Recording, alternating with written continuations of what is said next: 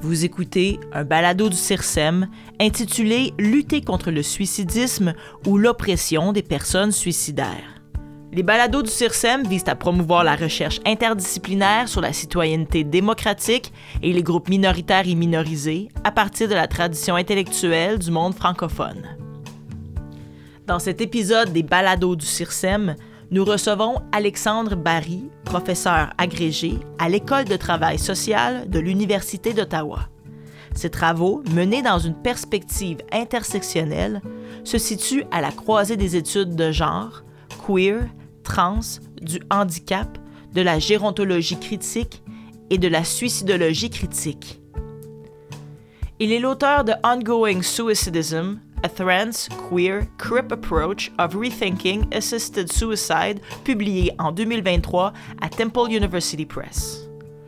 Ce livre s'appuie et prolonge les réflexions critiques proposées dans les champs de la suicidologie critique et des études queer, trans, du handicap, crip, mad, en suggérant un nouveau cadre théorique celui du suicidisme, pour analyser l'oppression à laquelle les personnes suicidaires sont confrontées, de même qu'en mettant de l'avant un modèle queer crip du suicide assisté pour mieux les soutenir.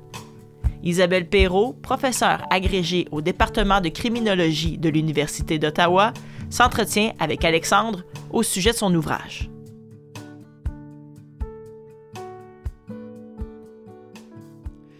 Donc, euh, bonjour Alexandre. Euh, merci d'avoir accepté notre invitation et d'être avec nous aujourd'hui. Merci pour l'invitation. Je commence tout de suite avec ma première question. Excellent. Donc, euh, dans ton ouvrage récemment publié en 2023 intitulé Undoing Suicidism, tu affirmes que les politiques, les actions de prévention et une grande proportion de la recherche sur le suicide, suicide nuisent plus qu'elles n'aident les personnes suicidaires. Euh, dans ton livre, tu offres une critique ou une réponse à ce modèle. J'aimerais savoir ce qui t'a amené à t'intéresser à écrire sur ce sujet, de même que tes inspirations. Oui, alors je dirais que mon désir d'écrire un livre sur le suicide et le suicide assisté provient d'un intérêt à la fois qui est personnel et académique. Je suis une personne suicidaire depuis l'âge de 12 ans et même s'il y a des périodes dans ma vie où je me sens mieux, comme actuellement, ben, la suicidalité ne disparaît jamais vraiment complètement de ma vie.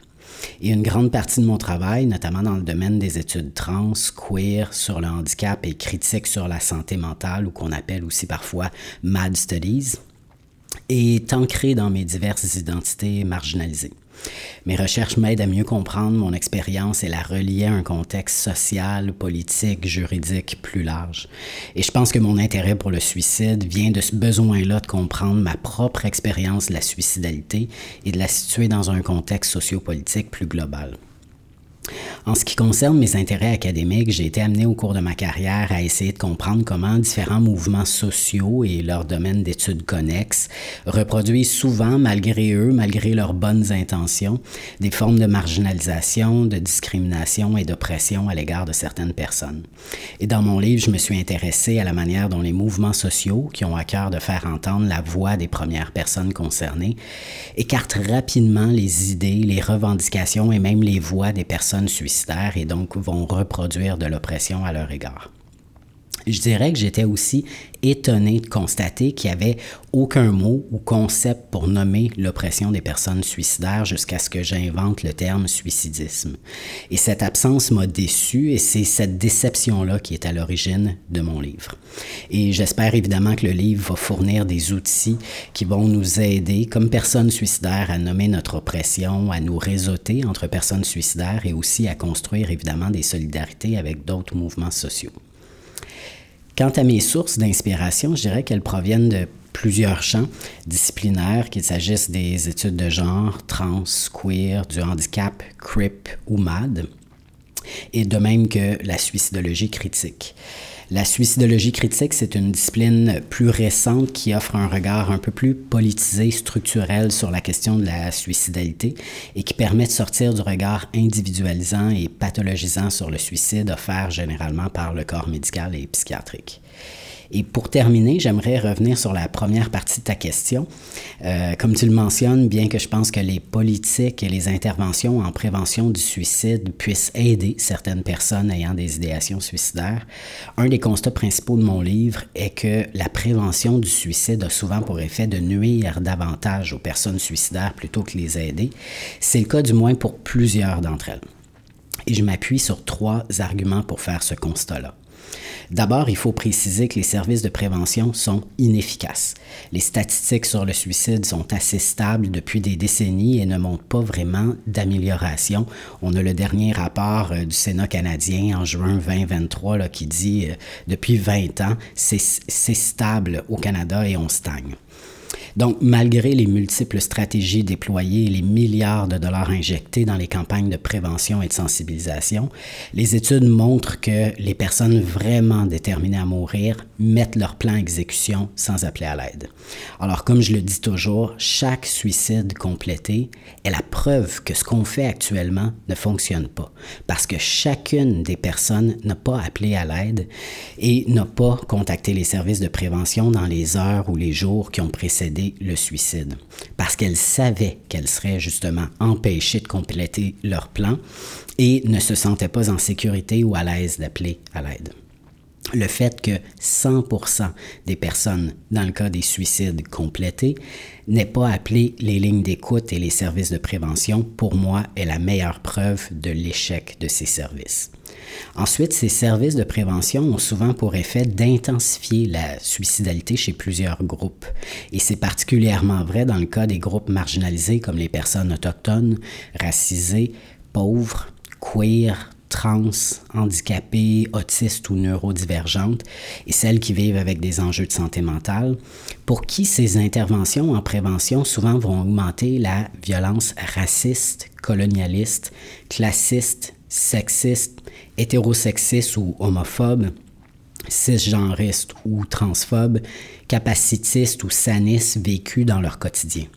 Pour donner un exemple, quand la police est dépêchée sur les lieux d'une crise suicidaire et que la personne est un homme noir qui vit dans un quartier socio-économiquement défavorisé, il y a de fortes chances que celui-ci vive une violence raciste de la part de la police dans l'intervention qui vise à sauver sa vie, une violence si importante qu'il va peut-être être battu ou même abattu par la police et perdra peut-être sa vie. Enfin, ces services-là causent du tort parce que les personnes suicidaires euh, subissent des violences quand elles partagent leur détresse. En effet, les personnes qui expriment des idéations suicidaires sont très souvent soumises à des traitements inhumains, comme être hospitalisées et médicamentées contre leur gré, maltraités par la police, congédier leur emploi ou même se voir retirer la garde de leurs enfants. Et donc, c'est à cause de ces violences et ces discriminations assez importantes que tant de personnes suicidaires gardent le silence et passent à l'acte sans demander de l'aide. Merci pour cette réponse. Euh, euh, je poursuis euh, donc dans l'introduction de ton ouvrage intitulé Manifeste suicidaire.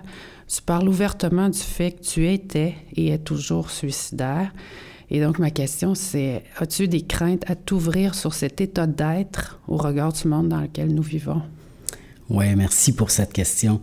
À vrai dire, en général, je suis assez ouvert dans mes recherches sur plein de mes identités marginalisées, comme le fait d'être trans, bisexuel, handicapé et de vivre avec des enjeux de santé mentale.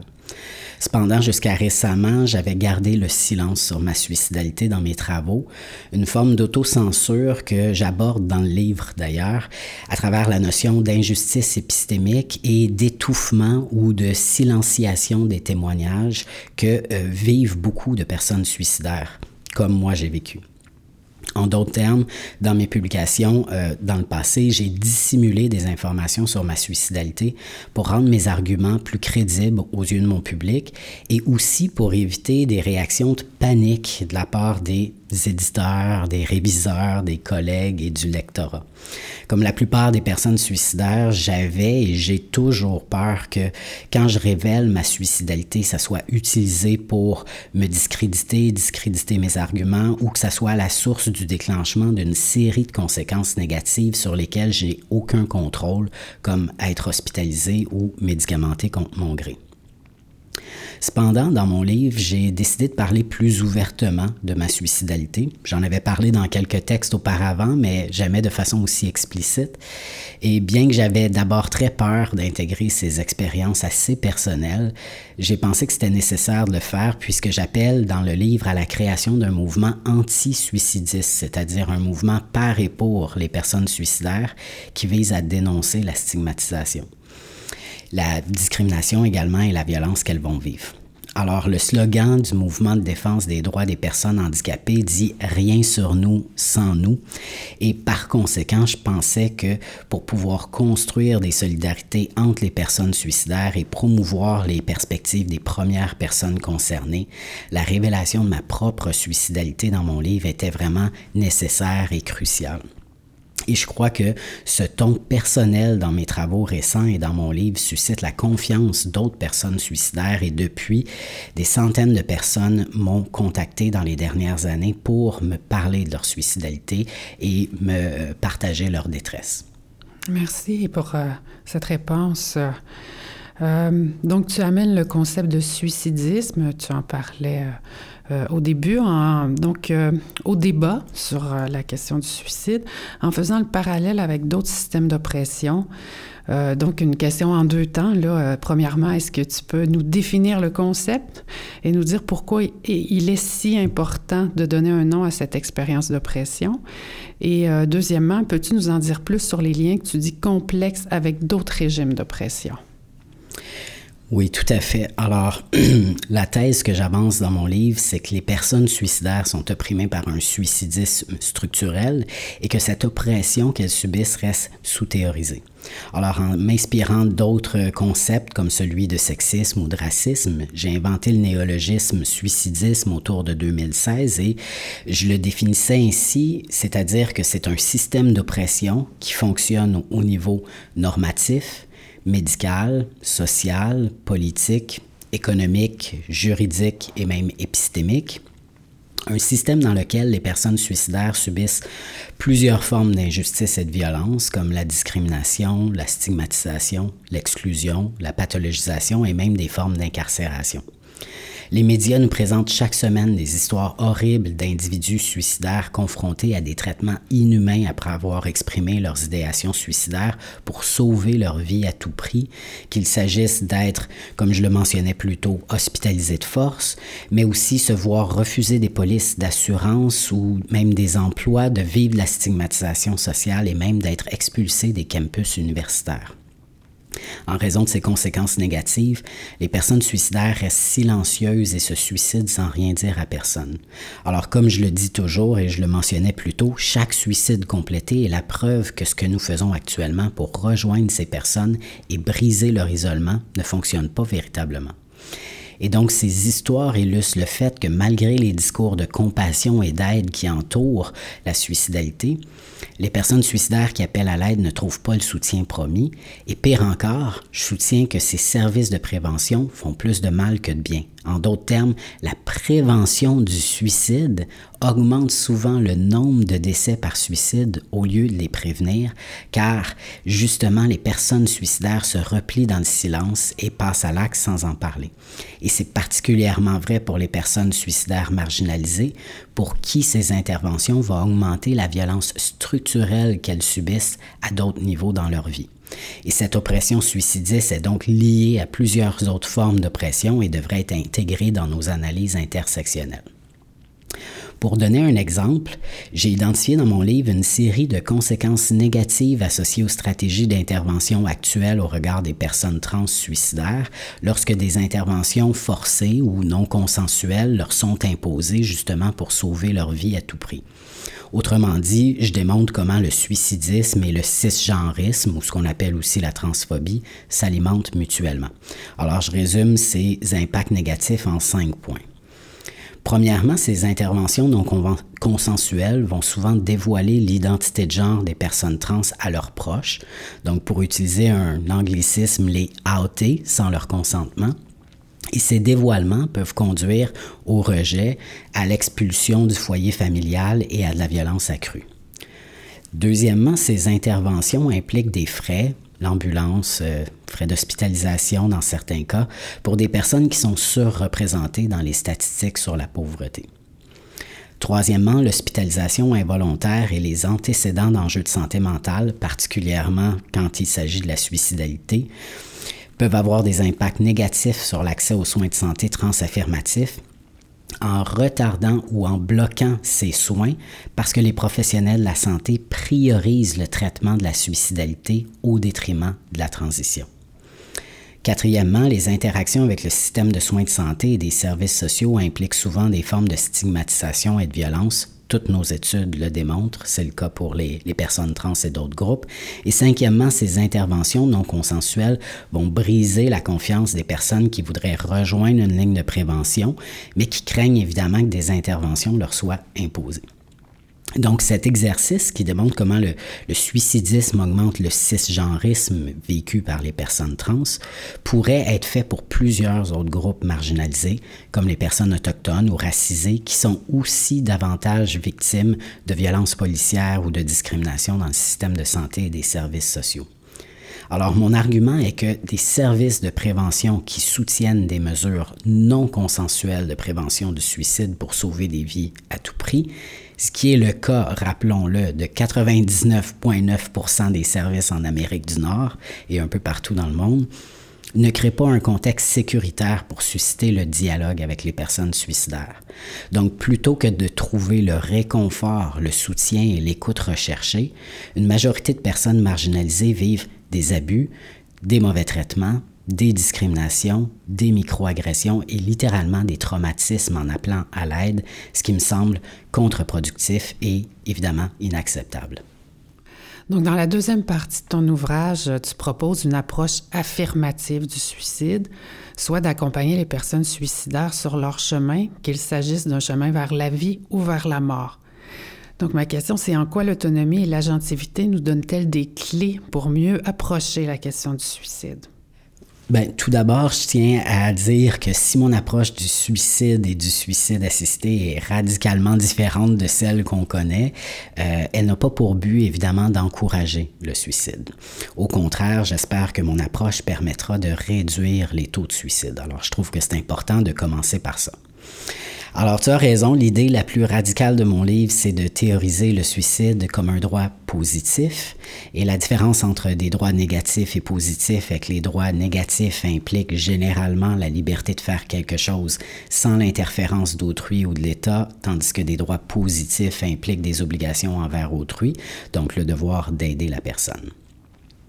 Dans les différents modèles de conceptualisation et d'intervention du suicide, et j'en vois plusieurs dans le chapitre 1 de mon livre, comme le modèle médical ou psychiatrique, euh, le modèle biopsychosocial, le modèle de santé publique, le modèle social plus sociologique ou encore le modèle de la justice sociale du suicide, de même que dans l'optique des personnes qui militent pour pour l'aide médicale à mourir ou la mort, le droit à la mort, les personnes suicidaires doivent être maintenues en vie. Bref, dans toutes ces interprétations contradictoires, mais au fond complémentaires, la suicidalité doit être prévenue et éradiquée. Lorsqu'il s'agit des personnes suicidaires, comme je le dis toujours, étonnamment, tout le monde, tant de la droite que de la gauche politique, s'accorde pour soutenir que leur suicide assisté n'est pas envisageable. Et dans les rares cas où le suicide n'est pas considéré comme une action euh, complètement négative à éviter absolument, bien à ce moment-là, le suicide est présenté comme un droit euh, négatif, c'est-à-dire comme une décision personnelle que l'on devrait respecter et ne pas empêcher, mais pas comme un droit positif qui devrait être soutenu par l'État et la société. Alors mon approche est unique en ce sens-là puisqu'elle implique de soutenir les personnes suicidaires dans leur quête de la mort par le biais du suicide assisté, bref, par un droit positif au suicide et suicide assisté. Et ce soutien serait apporté par une approche que j'appelle effectivement suicide affirmative. Mon approche suicide affirmative s'inspire des approches transaffirmatives pour repenser les soins offerts aux personnes trans, non pas sur la base de formes de contrôle et de surveillance, mais dans le but de soutenir leur autonomie et leur agentivité. Mon approche suicide affirmative est ancrée dans l'autodétermination, le consentement éclairé et la perspective de réduction des méfaits. Une approche suicide affirmative ne signifie pas qu'on pousse les personnes suicidaires au suicide, tout comme Évidemment, l'objectif de l'approche transaffirmative n'est pas de forcer ou pousser une personne à faire sa transition. Ça signifie plutôt qu'au lieu, d'essayer de guérir les personnes trans de leur transitude ou les personnes suicidaires de leur suicidalité, on développe des espaces sécuritaires dans lesquels on peut examiner leur suicidalité avec elles et discuter d'une grande variété d'options. Mon approche propose de passer d'une logique préventive et curative à une logique d'accompagnement des personnes suicidaires pour les aider à prendre des décisions éclairées sur la vie, sur la mort, une forme de soutien qui pourrait donc être affirmative de vie ou de mort. Et ce passage la prévention à l'accompagnement donne plus d'agentivité et d'autonomie aux personnes suicidaires. Tout comme dans l'approche transaffirmative, l'approche suicide affirmative offre un soutien par le biais du modèle de consentement éclairé auquel je, je, référais plus tôt, prenant pour acquis que la personne experte dans la décision de transitionner, et dans ce cas-ci de transitionner de la vie à la mort, est la personne qui prend la décision. Du point de vue préventionniste, la vie plutôt que la personne suicidaire et ce qu'elle pense, ressent et dit est la priorité. L'autorité épistémique, l'autonomie et l'agentivité de la personne suicidaire sont complètement niées. Tandis que dans la logique anti-suicidiste d'accompagnement que je propose, l'autorité épistémique, l'autonomie et l'agentivité sont redonnées à la personne suicidaire et les personnes qui l'entourent sont là pour lui offrir un soutien. En d'autres termes, alors qu'en prévention du suicide, il existe toujours un objectif et une solution préidentifiée, c'est-à-dire sauver des vies, conçue par des personnes non suicidaires, et souvent imposée aux personnes suicidaires sans leur consentement, la logique d'accompagnement que je propose se centre sur la personne suicidaire pour l'aider à identifier ses propres objectifs et solutions. Donc, dans mon approche, et ça c'est très important, la priorité est la personne suicidaire et non la vie en elle-même. Soutenir le suicide assisté pour les personnes suicidaires est une idée très nouvelle et contre-intuitive. Mon hypothèse est qu'une approche suicide affirmative pourrait sauver plus de vies que les stratégies de prévention actuelles. Pourquoi? Parce que plutôt que d'être obligé de mourir dans le secret en suicidant sans consulter personne de peur de subir des violences suicidistes, les personnes suicidaires, dans mon approche non stigmatisante, auraient enfin la chance de parler librement et de bénéficier pour la première fois d'un réel processus d'accompagnement pour prendre une vraie décision éclairée quant à leur désir de vivre ou de mourir. Tu parles d'injonction à la vie et à l'avenir euh, ou la futurité, mais pas pour tout le monde. Selon la situation des personnes, certaines sont appelées à devoir vivre alors que d'autres choisissent de mourir avec l'aide médicale à mourir. Comment cette différence de statut, notamment liée à l'âge et à la maladie, se traduit-elle dans l'approche affirmative que tu proposes? Merci pour cette question et pour y répondre, je dirais que je dois d'abord rappeler comment le suicidisme est lié au capacitisme, donc la discrimination envers les personnes handicapées, et au sanisme, un terme un peu moins connu, c'est-à-dire euh, l'oppression envers euh, les personnes considérées comme folles ou vivant avec des enjeux de santé mentale. Le terme fou, folle ou mad en anglais ayant été euh, resignifié positivement par plusieurs activistes. Alors, je soutiens que le suicidisme et ses injonctions morales, comme l'injonction à la vie et à la futurité que je théorise dans mon livre sous la notion de contrainte à la vitalité, rendent anormal et inconcevable le désir de mort de certaines personnes. En revanche, on légitime l'aide médicale à mourir ou le suicide assisté pour les personnes considérées comme, et là je mets des guillemets, improductives ou comme des fardeaux dans nos sociétés sur la base des normes dominantes, comme les personnes handicapées, malades ou âgées. Dans leur cas, leur désir de mort est considéré comme normal et reconceptualisé sous l'angle de l'aide médicale à mourir. En revanche, le désir de mort des personnes suicidaires est qualifié, à partir de perspectives sanistes, d'irrationnel, de fou, de malade mental ou d'aliéné, et elles sont privées de leur autodétermination, agentivité, autonomie et même capacité décisionnelle au plan médical et légal. Autrement dit, j'argumente qu'à partir d'une perspective capacitiste, saniste, agiste et capitaliste, les personnes qui sont considérées comme, je mets des guillemets à ça, causes perdues ou non productives, comme les personnes âgées, malades ou handicapées, sont soutenues, voire même encouragées à mourir de façon assistée, comme le montrent nos lois sur l'aide médicale à mourir, alors que les personnes suicidaires, vues comme potentiellement récupérables et ayant un avenir, euh, un futur productif, sont explicitement exclues de ces lois et forcées à rester en vie. Et ce qui est important de comprendre, c'est que dans tous les contextes nationaux qui permettent certaines formes de mort assistée, les personnes suicidaires sont systématiquement exclues. Seules les personnes handicapées ou malades, physiquement ou mentalement dans certains contextes nationaux, peuvent y avoir accès et ces lois précisent qu'aucune personne suicidaire ne devrait être soutenue dans son désir de mourir.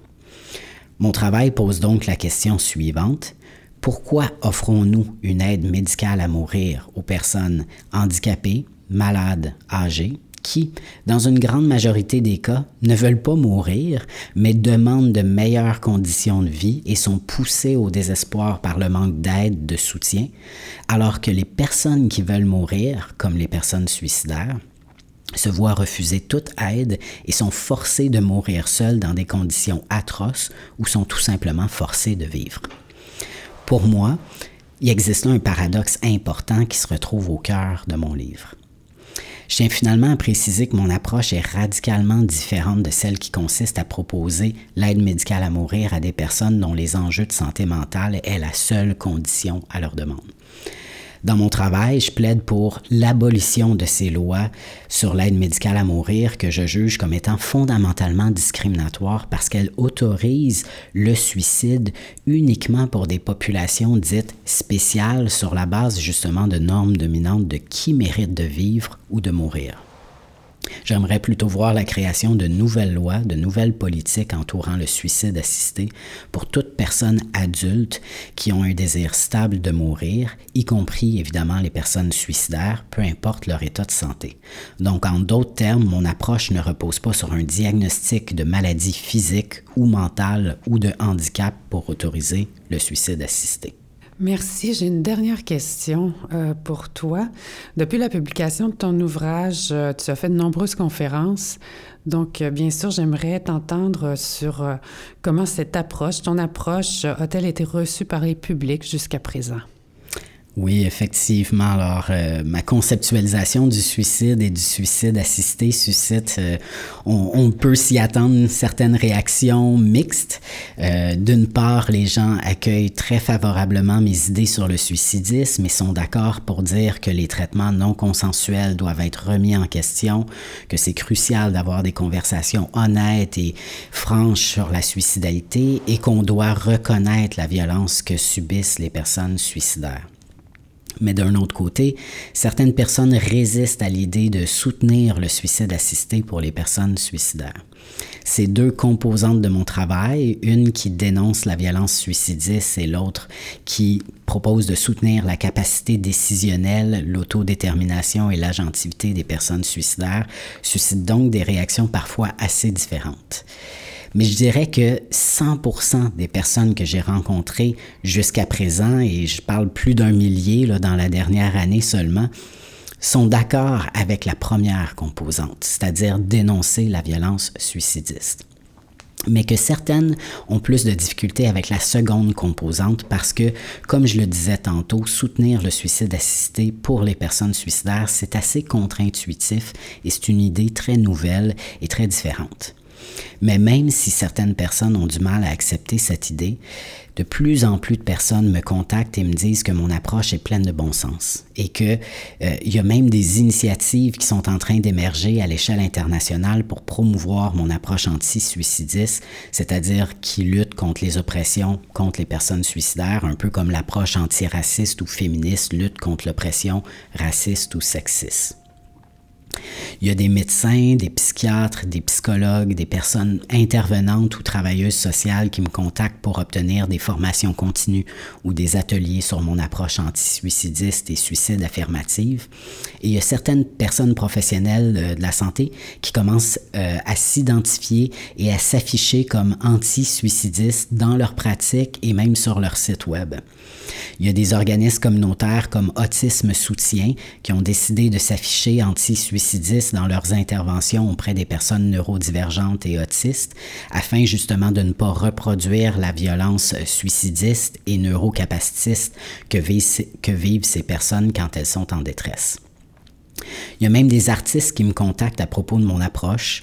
Euh, par exemple, une dramaturge qui se spécialise en théâtre documentaire, qui a été touchée par la mort de son père par suicide, qui a décidé d'écrire une pièce de théâtre pour sensibiliser le grand public euh, sur le suicidisme et euh, les, les, inciter à changer leur perception, leur discours et les interventions au regard du suicide et du suicide assisté.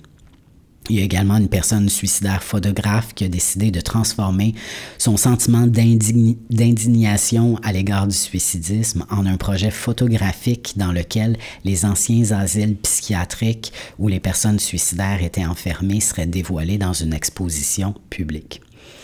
Ce que je trouve encore plus intéressant est le fait que de parler de la mort, du suicide et de mon approche suicide affirmative donne de l'espoir à beaucoup de personnes suicidaires qui me contactent pour me le mentionner.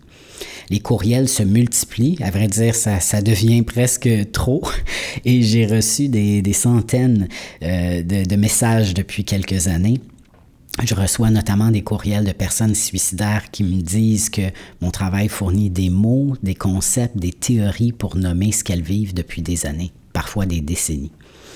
Il y a des personnes qui me contactent pour me dire que de parler honnêtement et sans honte de leur désir de mourir est un moteur dans leur désir de continuer à vivre. Autrement dit, travailler à la libération de la parole des personnes suicidaires donne de l'optimisme et de l'espoir à plusieurs, paradoxalement.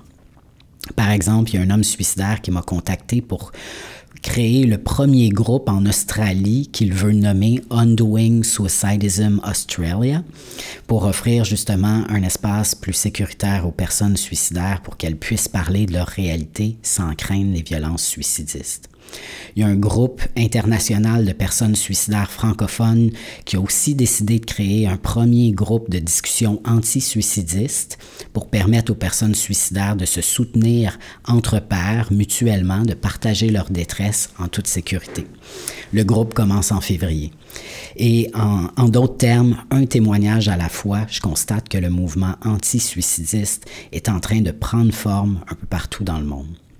Alors, bien qu'il y a évidemment des gens qui résistent ou qui vont continuer de résister à l'approche différente que je propose, ce qui à mon avis est sain dans une société démocratique, je reçois en revanche beaucoup plus d'appui et de soutien à mon travail que j'aurais pu l'imaginer ou même l'espérer.